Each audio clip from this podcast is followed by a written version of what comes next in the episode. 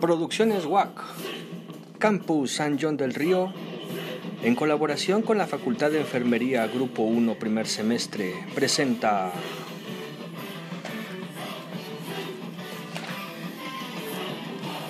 Norma Oficial Mexicana 035 para la prevención y control de enfermedades en la perimenopausia y posmenopausia de la mujer.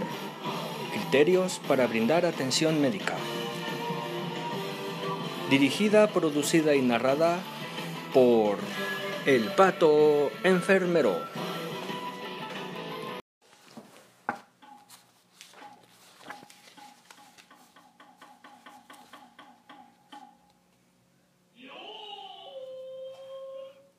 En un invernal día de noviembre de 2012, mientras las clases baja y media de nuestro país trabajan arduamente para pagar sus deudas y la clase alta maquila para volverse más rica, en el Diario Oficial de la Nación se publica el trabajo realizado por un grupo multidisciplinario de profesionales de la salud que busca generar en todo el país el tratamiento adecuado para las mujeres en condiciones de menopausia.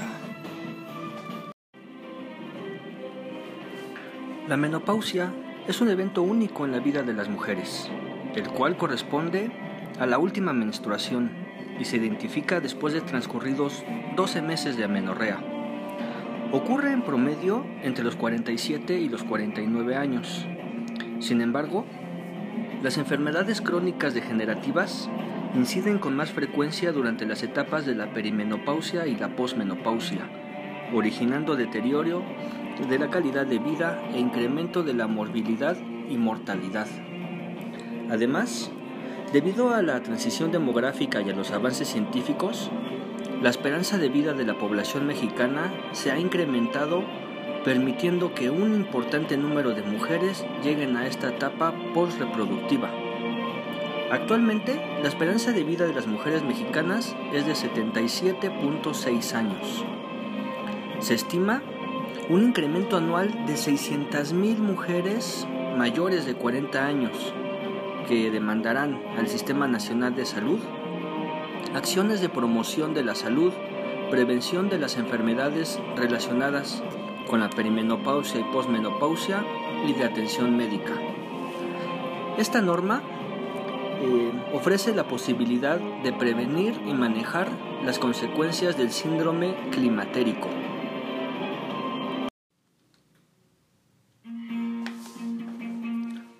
presente norma está constituida por 15 capítulos, en el transcurso de los cuales nos explica qué organizaciones participaron en su elaboración, su objetivo, que no es otro más que establecer los lineamientos específicos para brindar una atención médica integral, contribuir a la prevención y tratamiento oportuno de las enfermedades que se presentan durante estas etapas, fomentar en la población hábitos higiénicos, dietéticos y saludables que, que contribuyan a disminuir los riesgos de adquirir estas enfermedades y procurar el acceso a la información, consejería y servicios.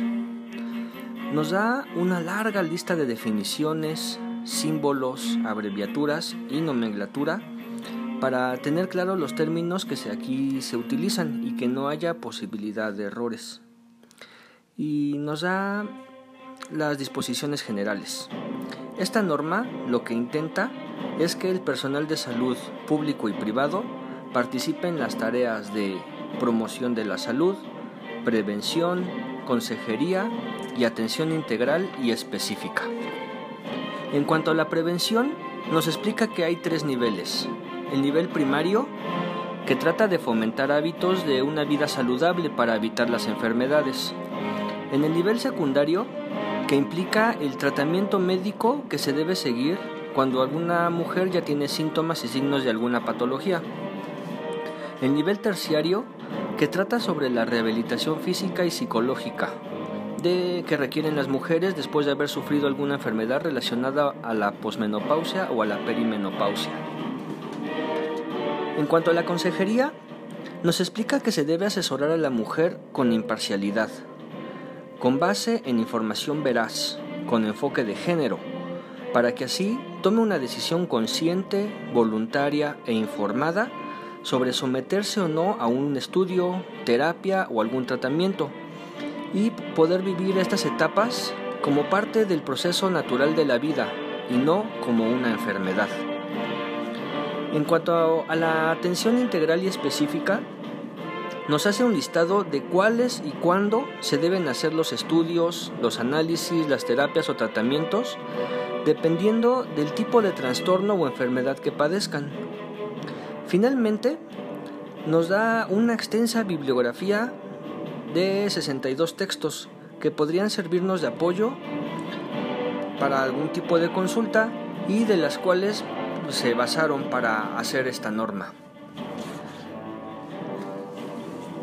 Por mi parte es todo. Espero que haya quedado claro y por supuesto pues es necesario poderla leer para tener más claro exactamente los términos y los estudios y los tratamientos a los que se, se deben someter. Esto pues solo es una pequeña introducción. Muchas gracias.